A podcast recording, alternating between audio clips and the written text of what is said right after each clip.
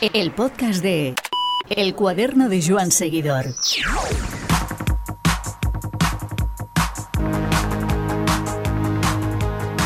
¿Qué pasa con los frenos de disco? Casi nadie habla bien de ellos en el máximo nivel, en el World Tour. Los corredores mantienen sus cautelas, hay equipos que aún siguen con las zapatas, y los mecánicos juran en hebreo cuando les toca cambiar rueda.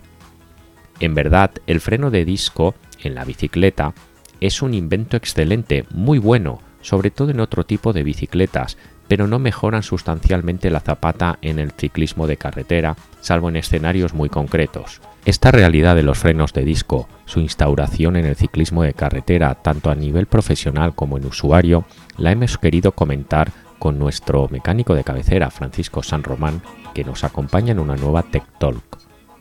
Espacio ofrecido por Tubalum, web líder en bicicletas de segunda mano. Hola Francisco, muy buenas. Buenas tardes, Iván, ¿cómo estamos?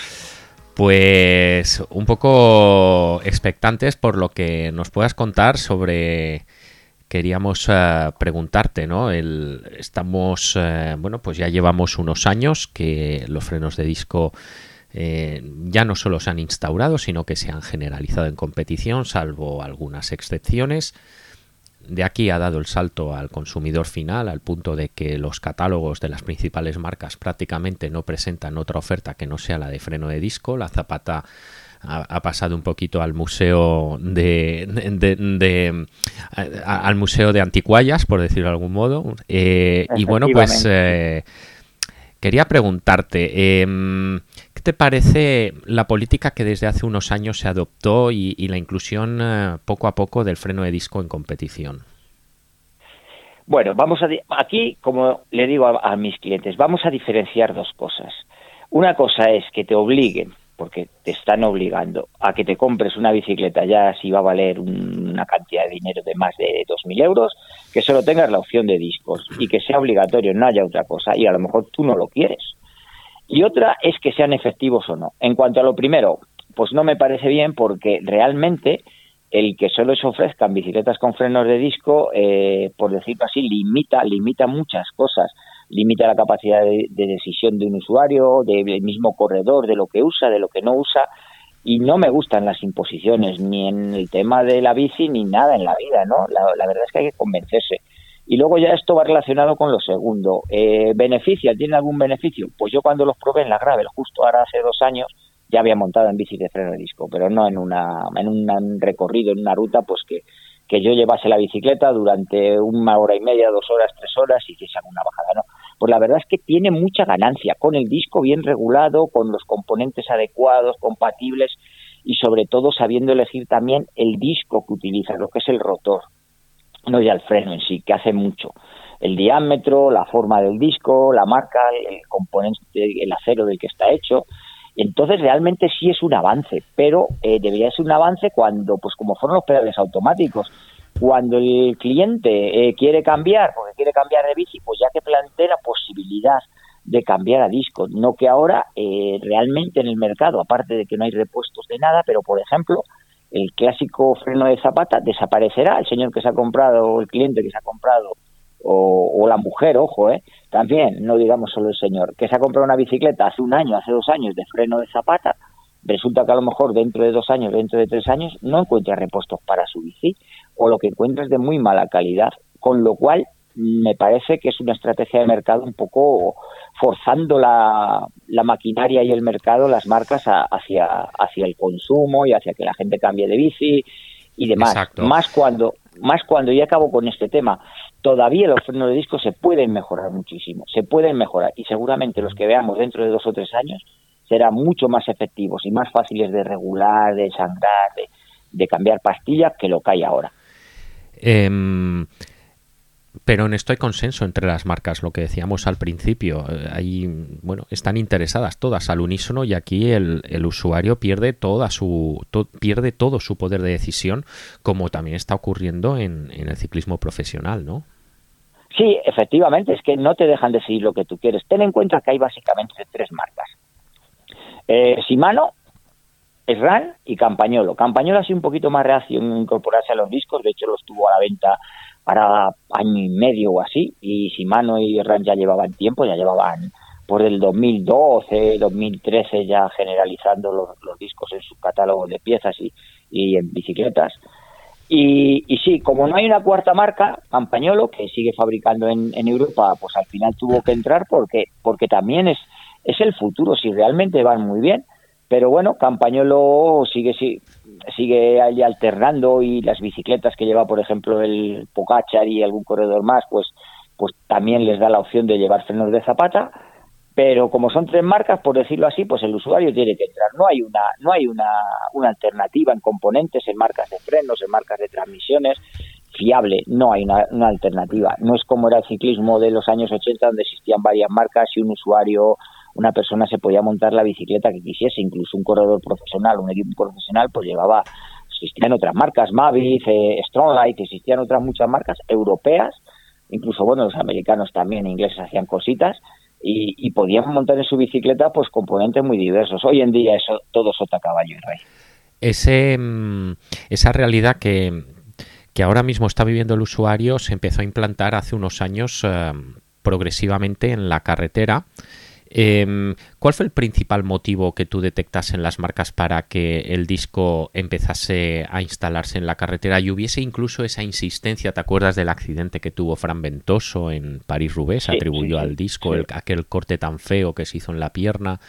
Y sin embargo, eh, había esa unanimidad de marcas e incluso la UCI para que el rodillo fuera, digamos, uh, aplanando el, las reticencias y que todo el mundo acabase aceptando el disco. Pues mira, básicamente empezó porque la UCI para homologar, para que una bicicleta se venda y se pueda competir con ella, y además todas las marcas han, han, pasado por el aro, exige homologarla a ellos la bicicleta, con lo cual no sé la cantidad que cobrarán a cualquier marca de bicicletas, sea desde una española como Rea BH a una internacional como Canon del Specialized o Trek, ¿no? Vamos a dar marcas. Sí. Pero al homologar la bici, eh, con unas siglas ahí que corresponden a cada marca y a cada modelo de, de cuadro, la UCI cobra un dinero. Eh, la gente cambia de bicicleta porque ve que los profesionales llevan freno de disco, llevan una bici más ligera, más aerodinámica. Entonces, al final es toda una rueda en la que el, el consumidor se ve inmerso. Es un poco como el de la tecnología, de, de, los móviles y la informática, ¿no? Y bueno, los coches porque parece que, que también, ¿no? Pero parece que el coche ya es, es un, un, elemento que es, es, útil, es necesario en la vida. La bicicleta sí. es como ocio. Entonces, bueno, eh, interesaba renovar el mercado y bueno, ya en mountain los frenos disco y además con acierto desde el año 2000 aproximadamente se han generalizado, en, en 2000, 2004 se generalizaron en las bicis, en todas las bicis, hay frenos de disco muy baratos, muy económicos y que van muy bien y luego también muy caros y que no van tan bien, o sea, no es todo lo que reluce. Y en carretera pues interesaba renovar el parque de bicicletas mundial y luego se inventó el gravel, donde el, el gravel donde el disco si es necesario por el paso de ruedas, es la rueda más ancha, tienes que llevar freno de disco de todas todas. Y un poco en carretera no era necesario porque la frenada que tenemos era muy buena. Bien es cierto que, por ejemplo, con agua, con mucho calor, con mucho frío, se nota el freno de disco, porque no tienes que hacer fuerza con las manos cuando llueve, freno frena la primera. Pero la razón, realmente, yo creo que ha sido todo un poco el mercado. Las marcas que venden más bicis, la UCI que homologa bicis y el mercado gira y al final la UCI también se ha metido un poco en el mercado mmm, diciendo o, o, o marcando por dónde debe ir el mercado, ¿no? Y luego, pues las marcas de componentes, porque una cosa son las marcas de bicicletas, las, las, que fabrican la bicicleta completa, y otras las que fabrican los componentes. A mí lo que me, me, fastidia, me pongo como usuario y como cliente, ¿no? Y también como, como mecánico que tiene que asesorar a su clientela. Joder, ¿cómo, ¿cómo puedo yo asesorar bien a un cliente que tiene una bicicleta de gama alta que se la ha comprado hace dos años, que no tiene por qué cambiarle y decirle, bueno, es que si quieres ahora ir a la última, si quieres estar... Una bicicleta eh, equipada de zapata.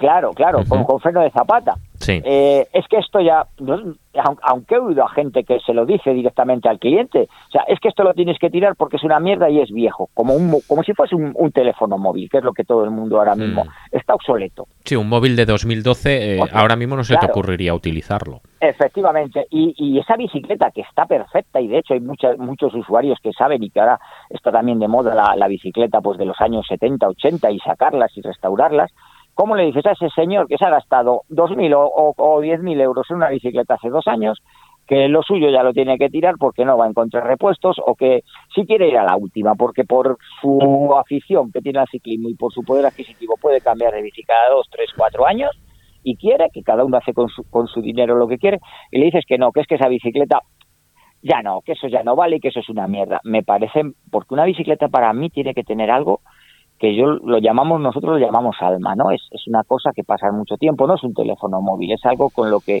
si te gusta el ciclismo, hmm. si te, eso, si te gusta el ciclismo, tú encima de tu bicicleta quieres ir a gusto, quieres llevar, hay muchos clientes que lo dicen, una obra de arte, hmm.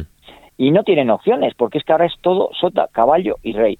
Pero bueno, son los tiempos que nos ha tocado vivir, Iván los tiempos que nos ha tocado vivir es curioso, ¿no? Es sota caballo rey en el tema de componentes, pero después te hace unas personalizaciones al detalle si quieres para pintar el cuadro o demás. Es esa, e, e, esa dicotomía, ¿no? Eso es, es algo incongruente, sí, sí, la gente pues ahora la gente lo está derivando hacia pinturas en el cuadro, pero es más que eso. El, el, el, arte que, por ejemplo, hacían los grandes constructores italianos en los años 70, 80 y 90, el soldar un cuadro, el hacerte la medida. Tenemos en, en Barcelona, tenemos un gran constructor de cuadros de fibra de carbono y no se le conoce, no son más caros ni mucho menos, son más baratos que los de alguna gran marca internacional. O sea, ahí sí te puedes personalizar una bici. Luego en los componentes, no. El tema de frenos, por desgracia, tú no puedes, no puedes, eh, o el tema de cambios, no puedes poner otra cosa que lo que ofrecen las, las dos marcas predominantes, porque Campañolo, por desgracia, en el mercado ahora mismo no tiene todavía una relevancia. A ver si ahora después de todo esto a lo mejor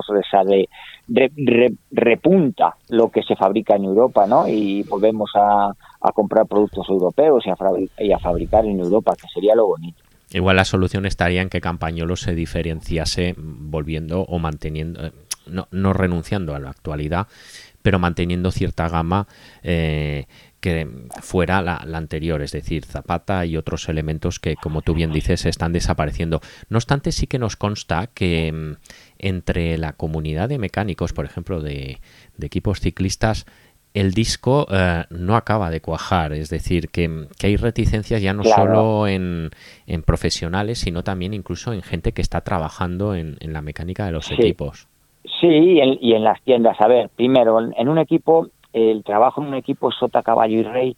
El disco, por ejemplo, al, a lo que es el rotor del disco, al propio, al propio, a lo propiamente llamado disco, o las pastillas de freno, no les puede caer una mínima gota de aceite. Si cae, arruinas la frenada. El freno se contamina y ya no frena. ¿Sabes? Tardaría hasta que se quemase, tendría que coger mucha velocidad. En los coches no pasa esas cosas o no se nota. Mm. En la bicicleta, por la pequeña, lo pequeña que es la pastilla y el disco, si se nota una gotita de aceite, o sea, no puedes trabajar con las manos con grasa porque si tocas el disco, el, el corredor al día siguiente va a frenar en la primera frenada seria y el disco no va a frenar. El freno, vamos. Entonces, de eso de entrada. Luego hay que sangrarlos, hay que purgarlos. Es una actividad nueva en, el deporte del ciclismo. ¿En qué consiste? ¿En qué consiste esto, Francisco? Purgarlo. Pues meterle, meterle aceite o quitarle o el recorrido o quitarle aire, que cogen los frenos al calentarse, cogen aire en, el, en el depósito y hay que como los radiadores, vamos.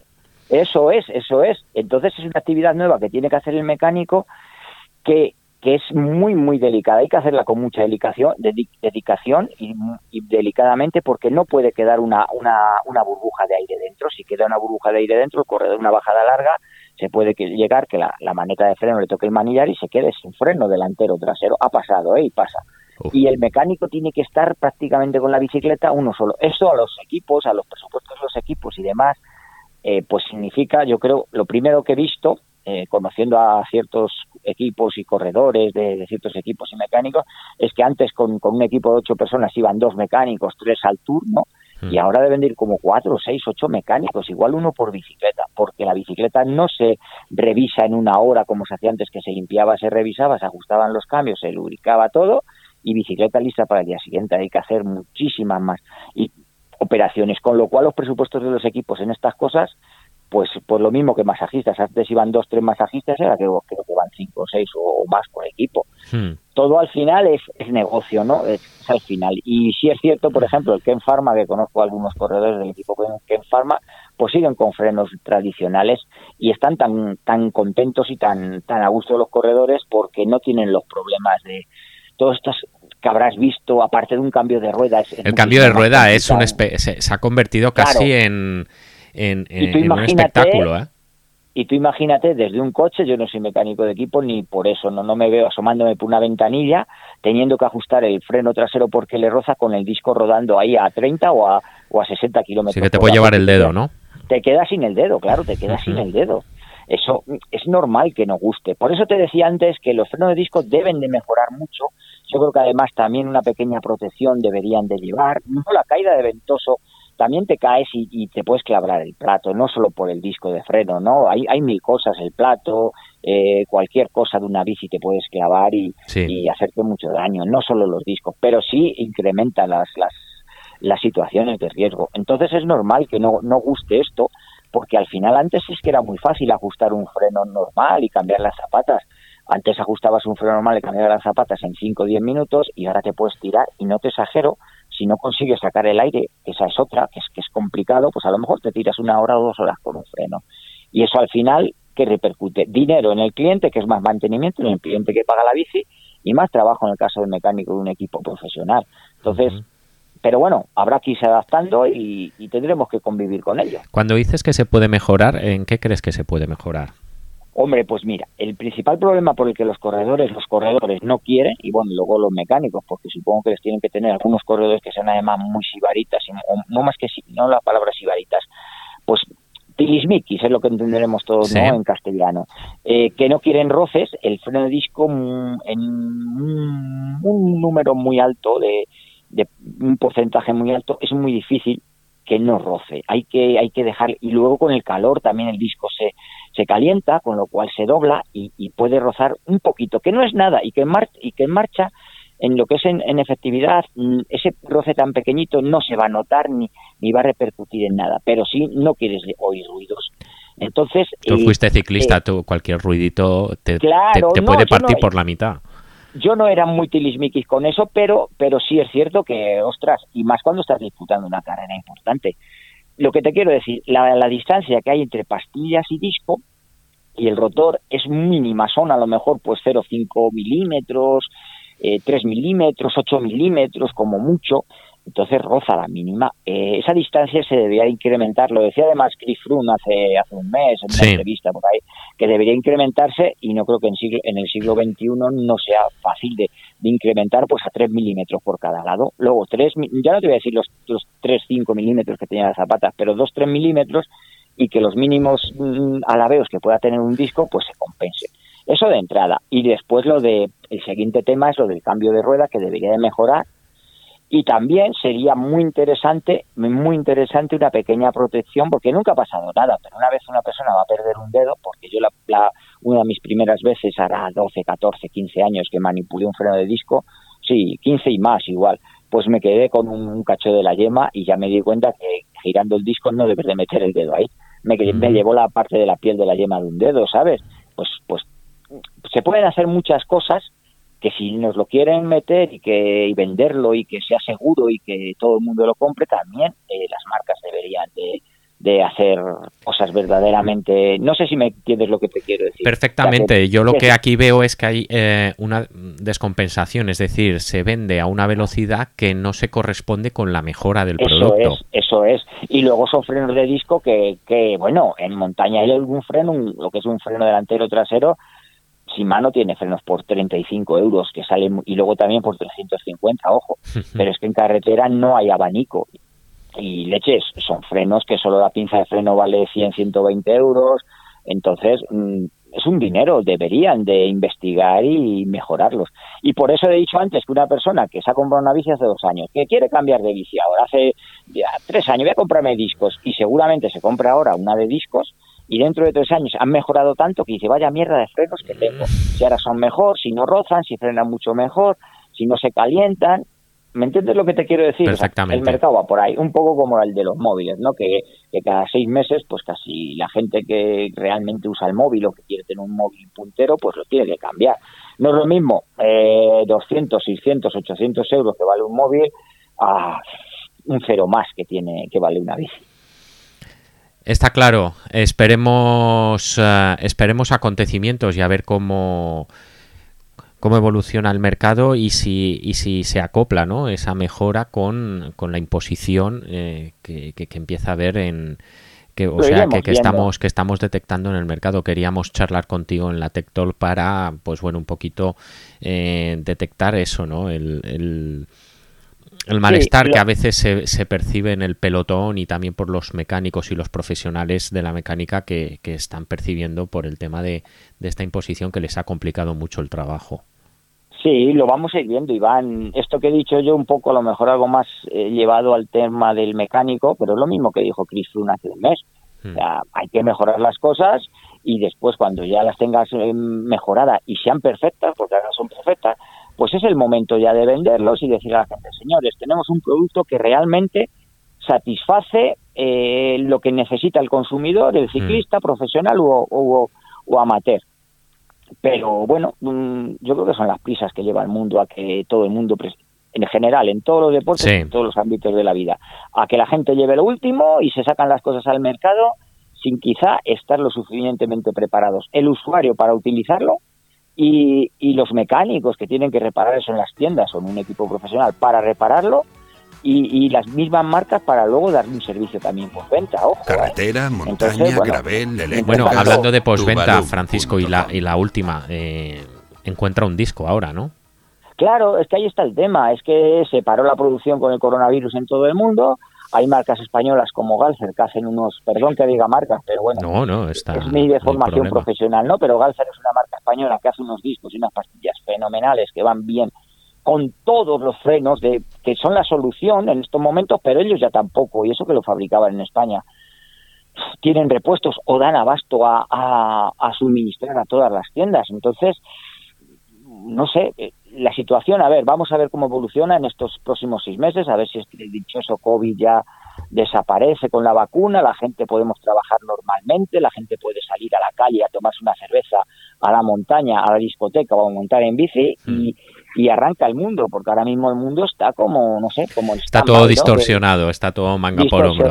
y, ahí, y todo el mundo parado a la expectativa, a ver qué hacen, no podemos abrir un negocio, no podemos ir a la calle, no podemos, eh, hmm. pues las empresas también que se dedican a hacer eventos deportivos no pueden hacer nada. Sí. Está, se ha distorsionado todo mucho, pero bueno, yo creo que que el mundo seguirá adelante, ¿no? No, no, no, no es ni la, ni la primera ni última vez que ocurre esto. Muchas gracias, Francisco. Pues muchas gracias a ti, Iván, y aquí estamos. Venga, un abrazo muy grande. Un abrazo.